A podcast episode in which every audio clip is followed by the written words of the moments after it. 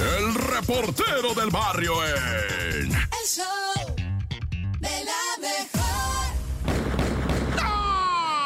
Montes, montes, alicantes, pintos, pájaros, cantantes. Este es el show de la mejor 97.7. Oye, vamos a ir rápido, güey, porque estás a robar lo que voy a decir. Agüita, agüita de limón, pero, pero se la vi, dijo la francesa. Pues le dieron piso, lamentablemente, ¿verdad? O sea, triste, pero pues sí, clavaron a los licuachelos, va. Los licuachelos eran uno, una familia, va, de licuacheladores que hacían licuachelas, güey. Y eran muy famosos porque habían hecho las dos, ¿no? O sea, pues su marca de licuachelas. Hay quien se atreve a decir que ellos las hayan inventado, cosa que yo desconozco. No consumo, va. O sea, la neta no le pego a las licuachelas. A lo más que llegué fue a las miches con este ceniza del volcán. Pero eso fue lo más. Ya licuachelas y gomitas y ese rollo. Pues no le hago al barro porque me embarro, ah. Pero, pero como haya sido, fue muy triste que mataran a estas personas. Digo, a quien, a quien sea, va. Pero ellos venían en su camionetona de lujo, ah. Y se les empataron ahí unos motos. Bueno, una moto con dos vatos y desde la moto les aventaron 15 tiros, nueve pues asesinaron al señor de las licuachelas, a la señora de las licuachelas. Les sobrevive una pequeña, ¿verdad? una hija que tuiteó algo bien difícil así. Bueno, no sé si lo tuiteó o lo puso en TikTok, ¿verdad? Lo, creo que fue en TikTok que puso no me dejen. No sé, eso a mí me desgarró cuando le dice papá, mamá, no me dejen. Ah, güey, esto es lo que te digo, ¿ah? Esto es lo que te digo que duele, güey. Y bueno, vamos ahora hasta el pico de Orizaba, donde la malandrinada se mancha la malandrinada. Fíjate que ahí en el pico de Orizaba va a donde yo la neta nunca he ido, te lo voy a decir la neta, pero creo que se lo robaron a Puebla, va.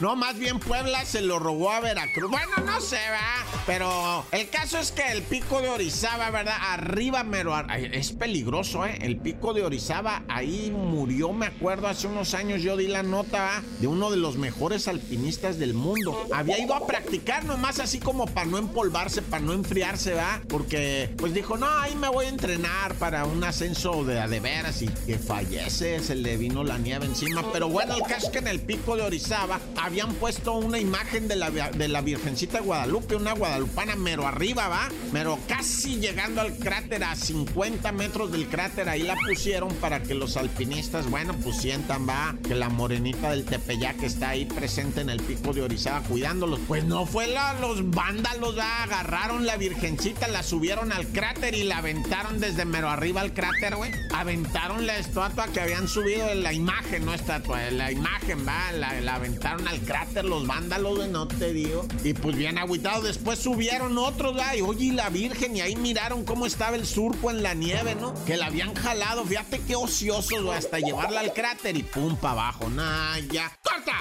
El reportero del barrio en... El show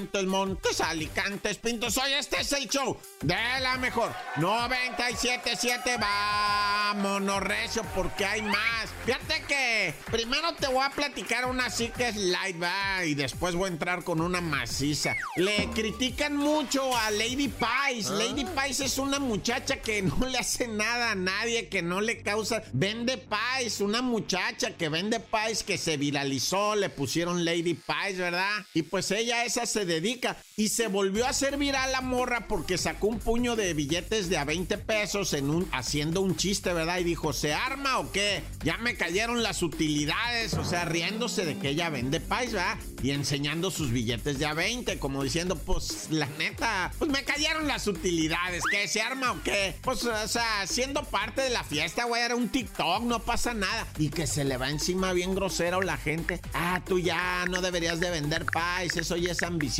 eso ya nada más es por figurar. Y que va diciendo la morra, ¿saben qué? Simón, sí tengo muchos seguidores, Simón, sí me viralicé una vez, dice Simón, sí me dicen Lady Pie, lo que tú quieras, pero no monetizo, no sé ni cómo. O sea, en vez de estar criticándola, mejor que le apoyen, güey, que le ayuden a monetizar su, su TikTok, porque dice, yo no he sacado un peso de esto, ¿ah? Y no sé ni cómo monetizar, dice la morra. O sea, hijo, la raza sí me agüita, o en vez de estarla criticando, que la orienten, que la ayuden para que, pues, o sea, también agarre una feria de ahí de sus redes, que ya tiene un buen de seguidores, Lady Pie.